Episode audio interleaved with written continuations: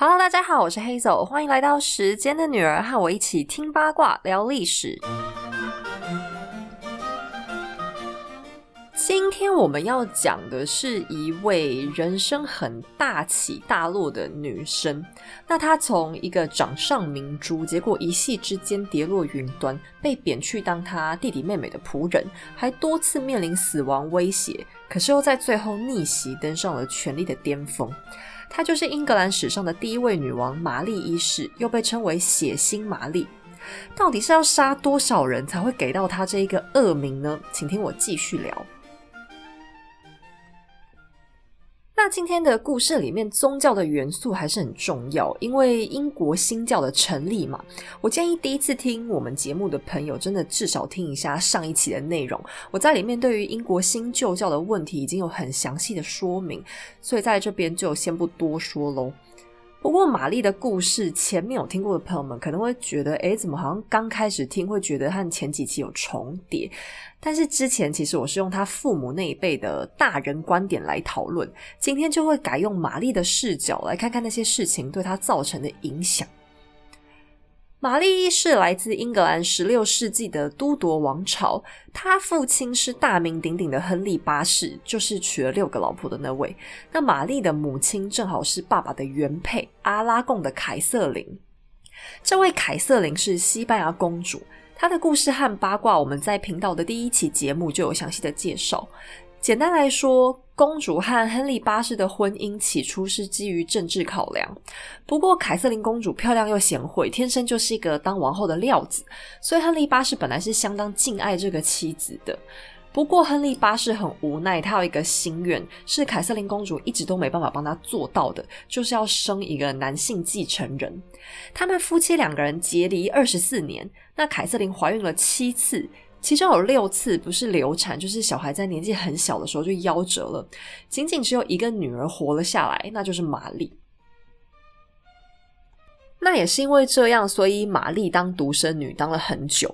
小时候她爸爸也非常疼她，毕竟也是自己的第一个小孩嘛。而且玛丽遗传到凯瑟琳的长相，凯瑟琳是一个非常非常漂亮的人，所以玛丽也是一个很漂亮的小女孩。那他又被凯瑟琳教的很好，稳重大方，举止得宜，会讲多国语言，而且还会一些音乐、舞蹈这种才艺。亨利八世就经常在公开场合让女人亮相，然后很骄傲的会让她当众弹一下大键琴来招待外宾，就是想炫耀一下，哎，我女儿就是很棒嘛。亨利还曾经跟威尼斯大使很自豪的说：“我的玛丽从不哭泣。”意思是女儿的性格很坚强，和一般软弱的小屁孩是完全不一样的。那亨利对女儿的宠爱还展现在一件很重要的事情上，就是他曾经把她封为威尔斯公主。这个头衔非常重大，因为威尔斯这个封号和封地在英国是代表王储地位。像现在的查尔斯王子，最高头衔就是威尔斯亲王。这可能也代表了亨利八世曾经想过，以后干脆就让宝贝女儿继承王位算了。可是以结果来看，这个头衔似乎只是亨利的一时兴起。他过没多久，转头还是不断抱怨没有儿子的这个问题。那从我们现代的角度来看，那女儿就女儿呗。你们英国不是也有女王吗？亨利八世这种重男轻女的行为，感觉上好像很杀猪。可是站在中世纪的角度来看，也不能说亨利完全就是错了。古代人对女性的歧视是一种难以否认的事实啦，在男权社会对女性的那种蔑视，让亨利很担心，将来玛丽真的坐上女王，肯定会很难控制那些虎视眈眈的贵族。在十二世纪的时候，曾经有一位英国国王亨利一世，他也没有儿子，只有一个女儿，叫玛蒂达公主。那这个老爸爸死之前就很担心啊，就逼着贵族们发誓要帮助他女儿坐上女王的位子。没有想到他才刚死，他的外甥就立刻把王位抢走。那这个玛蒂达公主也不是吃素的，她就起兵去抢。这场战争就打了好几年，最后直到王位还给了玛蒂达的儿子才平息下来。简单来说，就是硬生生绕过玛蒂达这个女性，还是坚持要让男性继承。亨利八世就很担心会重蹈覆辙，所以他一直很坚持自己应该要有个儿子。除了性别之外，也还有一个大问题。亨利就是对于自己只有一个孩子这件事是很担心的，因为他曾经有一个哥哥亚瑟。英国的王位本来不是要给亨利，是要给这个亚瑟的。可是亚瑟却在十五岁的时候就突然病死了。那玛丽从小身体其实也都不是很好，亨利就更害怕。可是嘞，凯瑟琳王后这个时候已经提早进入更年期，她就已经停经了，要再生小孩是根本绝对不可能。所以亨利就把眼光转向那些还可以生的年轻女孩身上，他看上的就是名震天下的安妮·柏林。安妮·柏林是一个很有趣的女人，她的故事我们在第二期节目就讲过了。不过，不管安妮·柏林是谁，重点还是亨利八世已经打定主意就是要再娶。这时候的英国和凯瑟琳的娘家西班牙，他们同样都是天主教国家。天主教是不可以随便离婚的，他们除非是得到教会发的特许令才能够离婚成功。可是西班牙也是一个很强的国家，教宗就两边都不太想得罪，就迟迟不肯答应亨利这个无聊的请求。那前后花了六年的时间，教宗都是保持对亨利敷衍了事的态度。本来大家以为事情就会这样拖拖拖，一拖再拖下去。那亨利一时之间也不知道该拿教宗怎么办。其实亨利本人是有儿子的，他有一个私生子，但是私生子不可以有继承权。亨利就突发奇想，干脆让玛丽跟这个私生子结婚算了。这样就算玛丽不小心半途死了，这个私生子也可以透过配偶继承权来继承这个王位。更扯的是，教宗在听到这个消息之后。居然还非常支持，因为如果这件事办成功，他就不用夹在英国和西班牙中间处理离婚的问题啦。教宗甚至还把同意的文件都已经写好，打算随时要配合亨利。不过，亨利这个创意让凯瑟琳王后就大受刺激，然后朝臣也非常的惊吓，因为全世界都知道那个私生子的老爸是谁，这就是光天化日的乱伦啊！最后，因为反对声浪太大，亨利八世才只好放弃。那有关亨利八世对继承权的处理，我在第七期已经有非常仔细的讨论，因为他是个怪人，中间做了很多都逻辑不通的事情。那建议大家可以回头听一下。我自己觉得我那集讲的超好啦，因为中文资料几乎都没有什么人讨论，是搜集了很多国外的历史研究者的分享才得到的结论，所以想自吹自擂一下，拜托大家一定要回去听哦。好，Anyway，总之玛丽公主要受的罪，其实现在才刚刚开始而已。亨利八世看教宗一直不肯配合他离婚的要求，就干脆宣布英国脱离天主教，自己成立英国新教。凯瑟琳王后被宣告婚姻无效。意思是，他和国王从来都没有结过婚，所以逻辑上，玛丽就是非婚生子女。她的头衔一下就从公主 Princess Mary 下降为 Lady Mary Tudor 玛丽都铎女士。不过这边题外话一下，真正的国王私生子女啊，通常是用他们名义上老爸的姓氏，因为国王情妇通常也会有名义上的贵族老公。那如果是国王比较宠爱的小孩，还会有一个专用的姓氏，叫费兹罗伊 （Fitzroy），古英语的意思就是国王之子。刚才讲到亨利的那个私生子的名字就叫亨利·费兹罗伊，用国王家族姓氏冠名的，大概也只会有玛丽这种假的私生女吧。亨利很快就和小三安妮·柏林就再婚，那安妮还帮玛丽生下了一个同父异母的妹妹伊丽莎白。这时候玛丽十七岁，她们姐妹俩算差很多岁了。可是身为虔诚的天主教徒，玛丽既不承认母亲的婚姻无效，也不承认安妮·柏林是新的王后，更不可能承认妹妹是公主。按照天主教的逻辑。亨利八世是没有离婚成功的，对玛丽来说，这个讲法也才是身份的保证，那他就更加不可能屈服啦。亨利对女儿的这种反抗就非常生气，就处罚她不准和妈妈见面，然后罚她去当妹妹的侍女。可是玛丽的个性也是一个非常倔强的小孩，就还是一直坚持称呼自己是玛丽公主。那亨利就开始降低她的待遇。他的服装和津贴都比一些仆人还要更烂，吃饭的时候也只能坐在仆人的区域。因为以前英国宫廷的餐厅是很大很大的，就是可能比大食堂还要更大。帮国王工作的基本条件大概都会包三餐吧。那餐厅里面皇室成员就会坐在最前面比较高一点那种高台的位置。或者是心情不好，不太想看到别人，也可以把餐点送回房间自己吃。像亨利八世就是比较喜欢自己一个人吃饭啦。那其他人就会按照阶级一层一层往下排，总共大概会有十几二十种不同的阶级。那当然，阶级越低，你提供的食物也是不一样的，会越来越简陋。玛丽这时候可以吃的餐点，就是要坐在仆人那区才能吃的内容，而且她也不可以拿回房间吃饭。可是玛丽是很要自尊的一个小孩，应该说是少女了啦，毕竟也都已经十七八岁了。所以她变得非常讨厌吃饭，她会一天只去吃一餐，然后狼吞虎咽狂吃，吃超多，吃到快要吐出来这种程度。因为这样她就可以减少这种跟仆人一起吃饭的羞辱了。如果真的挨不住饿的时候，她就会装病，因为只有生病的人可以在房间里面吃东西。那其实安妮·柏林一开始的时候，他有主动提出来说，跟玛丽讲。只要你愿意接受我是王后，然后承认你自己不是公主，我就会去跟你爸说恢复你的待遇，吃穿用度还是以前公主的等级，然后帮你们父女两个和好这样子。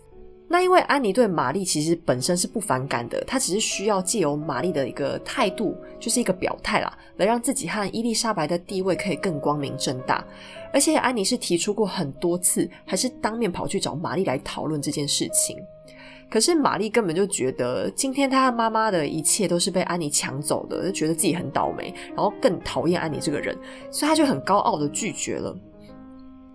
那安妮柏林这时候其实还很受宠，亨利还是非常爱她，所以他就很生气，还特别派人去盯着玛丽，确保她的待遇会一直都跟仆人一样，直到哪天玛丽如果愿意投降为止。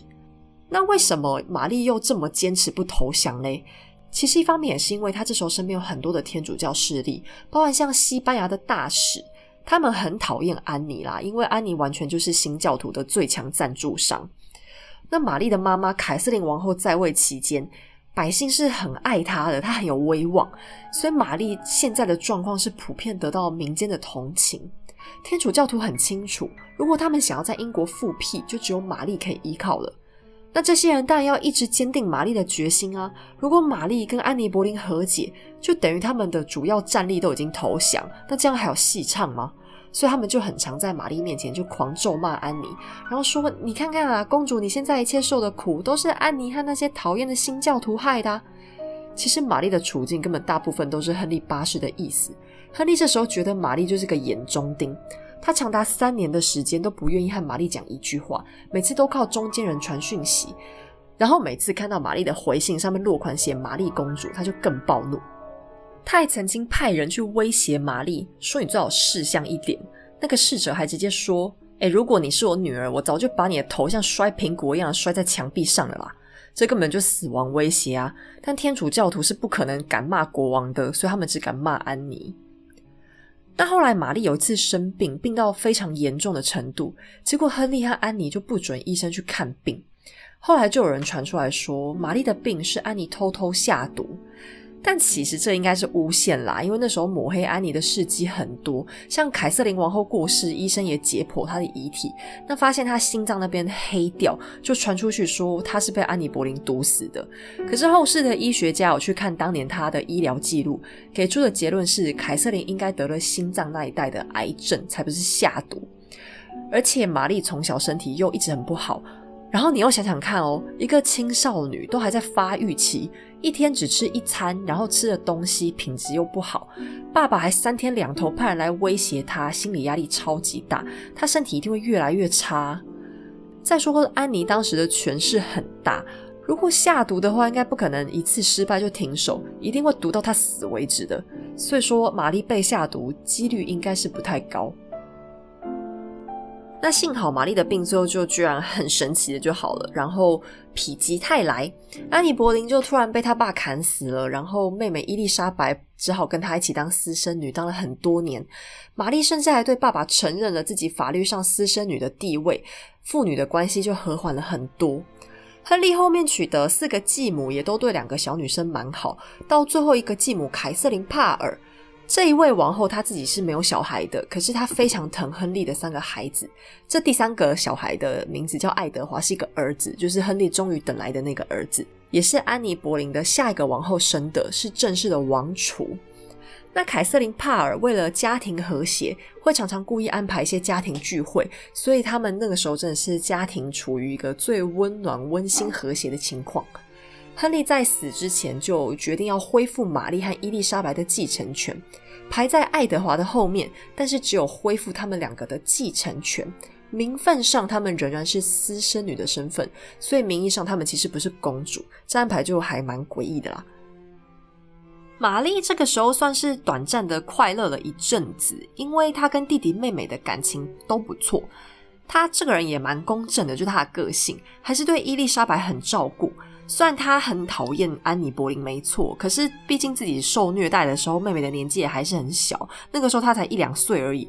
那姐妹俩又同病相怜，后来有段时间一起被赶去做了爱德华的侍女。那玛丽跟爱德华也几乎是情同母子。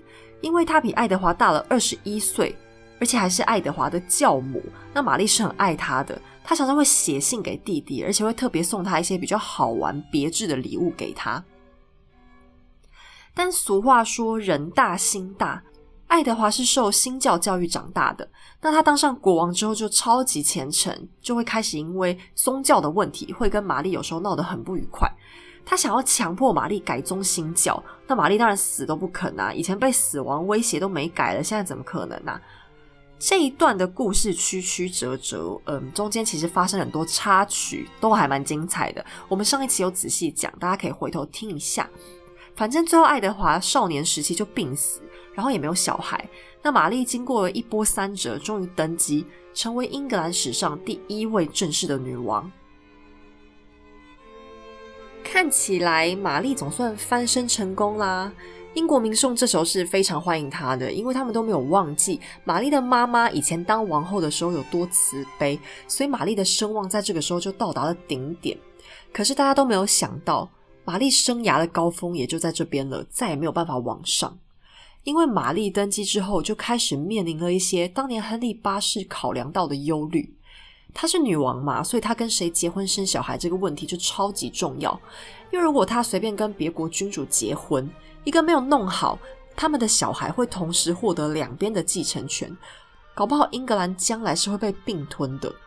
玛丽的私人顾问就不断劝她：“女王，请您一定要找英国贵族结婚，这样我们国家的主权才能保持独立。”没想到玛丽这时候做了一个极为糟糕的决定。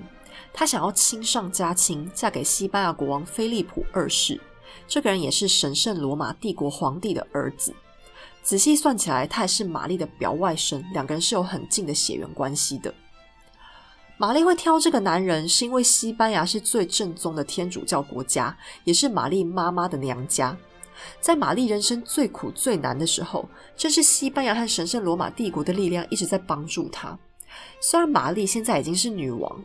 可是，她也从之前和弟弟爱德华的纠纷当中学到一件事，就是原来这个国家的新教势力已经壮大到这个地步，有这么这么多人都在坚定的反对天主教，所以他更加需要西班牙这个强大的后台跟自己站在一起，完成他想在英国复辟天主教的心愿。可是，玛丽做这个决定虽然可以理解，但是不能被原谅。因为玛丽和菲利普的婚约当中，英国简直吃尽了亏。首先是透过这场婚姻，菲利普居然获得了英国国王的头衔，然后所有的文件将来都需要玛丽和菲利普两个人的共同签名才能生效，连货币上也是印他们夫妻两个共同的肖像。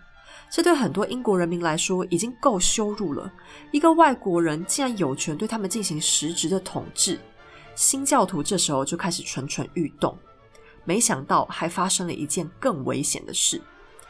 就在他们婚约签订的时候，有一个对英国的保护条款，就是当西班牙要打仗，英国没有义务需要帮西班牙出兵。可是后来西班牙跟法国真的要开打了，菲利普就跑来凹老婆，说：“哎，你们英国不是也很讨厌法国吗？就跟我们一起打一打，这样比较容易赢嘛。”但英国这时候其实很穷。我在第七期也有讲过亨利八世花钱的各种华丽手法。英国这时候还跟法国有稳定的贸易关系，可以赚点钱，所以大臣们反对开战的开销。但玛丽硬是决定要打了。不过这并不是因为老公吹的枕头风，而是因为法国一直在透过苏格兰骚扰着英国。结果没想到两边一起出兵，西班牙和英国居然打输了。这个问题是很大的，因为玛丽输掉英国在法国地区唯一的领土，就是港口城市加莱。虽然加莱港不大，维护费也超贵，但这个地方对英国来说是一个象征，就是君主们对前往欧陆地区发展的雄心壮志。而且这里还是英法百年战争里面英国重要的战果。玛丽后来每次讲到这件事情，也都一直唉声叹气，觉得对不起老爸，对不起祖宗。但英国人民反应就更严重。虽然玛丽开战是有国防考量，但老百姓不懂啊。他们已经有成见，觉得这就是为了西班牙才打的，输掉加来是很羞辱、很不值得的事情。所以新教徒终于利用民意，发动了很多次的叛乱。这其中有一群叛乱的人，就打着伊丽莎白的名号起义了。这时候，伊丽莎白已经是王位的第一顺位继承人，而且大家都知道伊丽莎白是很虔诚的新教徒，所以当有人拿他的名号起誓，很容易就有人响应。玛丽知道了以后，又急又气，派人去镇暴平乱，杀掉一大堆新教徒的同时，还把妹妹抓了起来，关入伦敦塔囚禁。那伊丽莎白其实很倒霉啊，她一直都乖乖待在她家读书。她是一个很聪明的人，知道自己现在屈居人下，最好不要轻举妄动，所以她根本不可能去支持远方的什么革命。其实玛丽也很清楚这件事，可是，一方面她情绪上来了，二方面她也害怕，如果自己真的一直生不出小孩，那伊丽莎白将来继位，她现在建立的天主教政府不就又要被新教徒推翻了吗？所以她找了个借口，就把妹妹关起来。那伊丽莎白也真的很会应对进退，应该说是反应很快吧。他知道自己这个时候如果一个话没讲好，可能就要惹祸上身，所以他除了坚持自己很清白，绝对没有反对姐姐之外，还先发制人，突然说：“好，哦那我要改信天主教，我要皈依。”那当然，这个皈依是假的。新教徒知道，天主教徒知道，玛丽也知道，全世界都知道这是假的。可是伊丽莎白已经摆出这种低姿态，让玛丽就没办法再拿宗教理由对她怎样。那玛丽这个时候如果想解决继任者的问题，就只好努力生小孩。可是玛丽登基的时候已经三十七岁了，这在现代来讲，这个年龄都已经是高龄产妇。在古代要生小孩根本就超级困难，哪有这么容易说生就生啊？伊丽莎白这时候就老神在在，她觉得她只要活过玛丽，就一定会轮到她当女王。啊，她比姐姐小了十七岁，又一直比姐姐健康很多，所以她完全没在担心。可是没想到，玛丽有一天突然宣布说她怀孕了，把全部人都吓歪，因为她这个时候已经快要三十九岁。但她真的有出现害喜症状，宫廷御医也相信她大概隔年的四月就要生了。伦敦地区的主教们还约好要帮她办个祈福大会。等预产期快到的时候，伊丽莎白就被从伦敦塔里放出来。不过不是为了要来参加庆祝，而是要让伊丽莎白亲眼看到产程，将来才不会质疑小孩的真实性，或者指控玛丽偷天换日。等于就是来当人证，让她死心这样。伊丽莎白就匆匆赶来，她心里应该多少有紧张一下吧，但不知道为什么，她表现的好像都不相信姐姐真的要生。没想到还真的给伊丽莎白料中了。到了四月、五月、六月，玛丽都一直没有生，玛丽就宣布，一定是因为国家的信仰不纯净，只要清扫掉一批新教徒，上帝就会保佑她顺产，所以他就杀了一大堆人，结果当然还是没有生啊，她的肚子还渐渐的消疯了。这件事对玛丽真的是超级难堪，传到欧洲变成了一个大笑话，她老公菲利普也觉得很荒谬，就找个借口跑回西班牙去待着了。玛丽非常伤心。后来，菲利普有回英国来一阵子，结果玛丽居然又发生了一次假性怀孕，欧洲人就笑得更大声。在悲伤之中，没有过几个月，玛丽就因病去世了。玛丽女王的统治只有短短五年，在她任内，英国的宗教撕裂并没有任何的减缓，还因为她杀太多新教徒变得更剧烈。她也杀掉很多新教的领导者，其中包含了大主教克兰默。克兰默不只是国家的大主教，还是都铎家族的牧师。玛丽所有的继母在嫁给他爸的时候，都是这位大主教证婚的。他的弟弟妹妹受洗仪式也都是克兰默主持。小时候还经常跟着他学习神学知识。从英国新教刚成立开始，克兰默就一直是最积极想净化宗教的推动者，所以他被处死这件事情严重刺激了新教徒。玛丽女王任内的工作大部分都在努力想把新教赶出英国，还直接废除了至尊法案。这个法案是亨利八世定的，是说英国国王将不受任何人，包含教宗的管束。结果玛丽否定这一点，宣布自己将会服从教会。那还好，英国的国家制度是有国会党在那边，所以他没办法一下子全面改回天主教 style。他任内杀了很多人来清洗新教，总共杀了三百多人，所以才得到了血腥玛丽的绰号。不过他这些努力几乎都白费了，因为没有子嗣的问题，他只好乖乖把王位交给他的新教妹妹。接下来，英国人最爱的荣光女王就准备登场啦。八卦时间，玛丽一世最充满花边感的事件，大概应该就是那个假怀孕的事情。那这个假怀孕是怎么回事呢？怎么会有人不知道自己怀孕了没有？嗯，玛丽的症状在医学上有个专有名词，就叫假性怀孕。当女性太过想要小孩的时候，就会发生这种情况。这个状况通常是发生在动物身上啦，就哺乳类动物。养狗的人就有可能会碰到这种情形，人类算是比较少见的。那其实玛丽的身体状况是非常的差。从她的症状记录来看，她从少女时期开始应该就有子宫内膜异位症，就是子宫内膜长到别的地方去。那我们月经来的时候，就是子宫内膜的更新嘛，你就知道这个病它会很痛苦，它每一个月的月经来都会非常的剧痛。那玛丽是从有月经开始就非常不规则，每一次生理期就会觉得肚子痛、头痛、大出血、恶心、呕吐这些通通都发生。那这个可能是有点遗传体质，因为凯瑟琳王后也是常年有妇科疾病，而且这个病的不孕几率是很高的。而且凯瑟琳在三十多岁就停经了，提早进入更年期，应该是有卵巢早衰的问题，这可能也遗传给了玛丽。所以玛丽在当时的医学水准来讲，要怀孕真的是难如登天。那玛丽为什么子宫内膜异位症会很严重？一方面也是因为压力太大，这个疾病是跟压力非常相关的。你只要压力越大，就越严重。那你想想看，一个少女天天都被威胁恐吓有两三年的时间，这正是对她的身心都造成很大的伤害。亨利八世真的是一个极其烂的爸爸。那玛丽宣称怀孕的时候是肚子真的有变大。而且有孕吐、胸部会胀，甚至还有一点泌乳现象，就是开始有分泌母乳，所以才会连御医都相信是真的有了。医学上的假性怀孕来说，的确都会有这些和真正孕妇们相同的状况，并不是她自己在假装怀孕骗自己哦。第二个八卦是，所以血腥玛丽这个称号是真的吗？还是其实是在讲其他的传说？诶。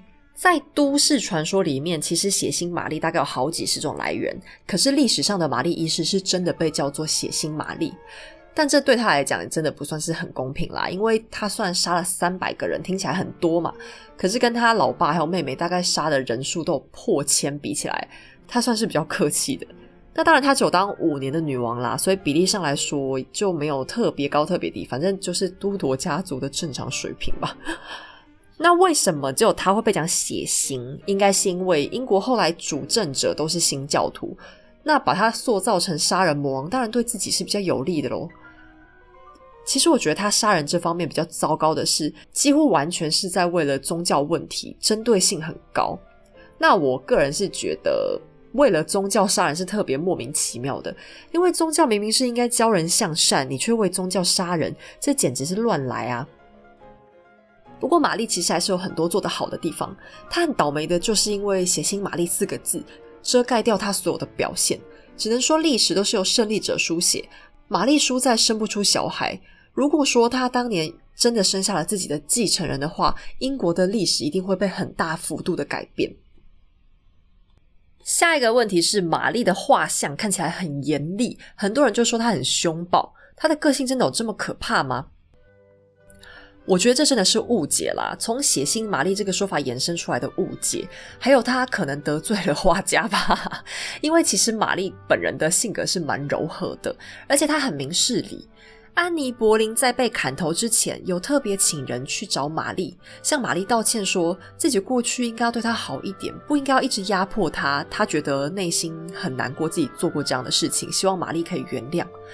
玛丽对安妮要死的消息虽然是挺高兴的，哎，毕竟人家只是个少女，你也不能要求她有太大的度量，但也没有落井下石，她就回答说：“好，我原谅她了。”我觉得这真的是很了不起的一件事情，因为那三年期间，玛丽多痛苦，其实刚前面都有讲过，她有这个心胸，其实真的已经很棒了。那很多中文资料都说玛丽对伊丽莎白很坏，很讨厌，很排挤妹妹，但这也是讹传，她其实很喜欢这个妹妹的。伊丽莎白小时候超可爱，完全就是人见人爱，玛丽也没有办法抵挡她的可爱光波，两个人还住在一起。伊丽莎白的教育里有一些还是玛丽自己帮忙进行的。你说玛丽真的有多坏？我是很难相信啦。她后来虽然也很害怕伊丽莎白继位，那最简单的做法就是找人暗杀妹妹啊，去毒死她也好，偷把她闷死也可以。她都杀了三百多个人了，也不差这一个吧？也不是没有其他的亲戚可以去继承他的王位的。像他姑姑的小孩，其实也都是天主教徒，但他始终都下不了手。上一期讲过的九日女王真格雷的事件。玛丽上台之后也是百般不愿意杀掉他，还提出很好的条件，希望真格雷可以免死。虽然最后失败，但至少玛丽本人的心胸是很宽容的。玛丽性格当中最大的问题，应该说是过于执着吧。他遗传到爸妈两个人的倔脾气，所以当他爸爸对他来硬的，他就傻傻去跟他硬碰硬。可是人在屋檐下，有时候就是得低头啊。玛丽那时候就是不愿意去思考一些折中的做法。他对新教徒的态度也是这样，他不采用比较柔和缓慢的中间路线，而是直接采取暴力镇压。但治国用这种方法有时候会适得其反，而且他宗教这方面也很偏颇，只要天主教就一定是好的，新教就一定很烂。可是如果天主教真的那么好，怎么又会有那么多人要改信新教呢？好，那故事的最后，我想讲一下个人对玛丽的整个看法。其实，玛丽的执政当中还是有很多闪光点，例如财政改革，还有对海军建制的布局。这两件事对于英国都非常重要。因为玛丽上台的时候，英国真的是快穷到爆了，连币制的问题都很严重，就通货膨胀，还有呃劣币驱逐良币等等的问题。如果不是玛丽这五年的基础，伊丽莎白登基时会遇到的困难，恐怕会更惨。而且除了宗教问题之外，玛丽很愿意花时间跟国会沟通她的想法。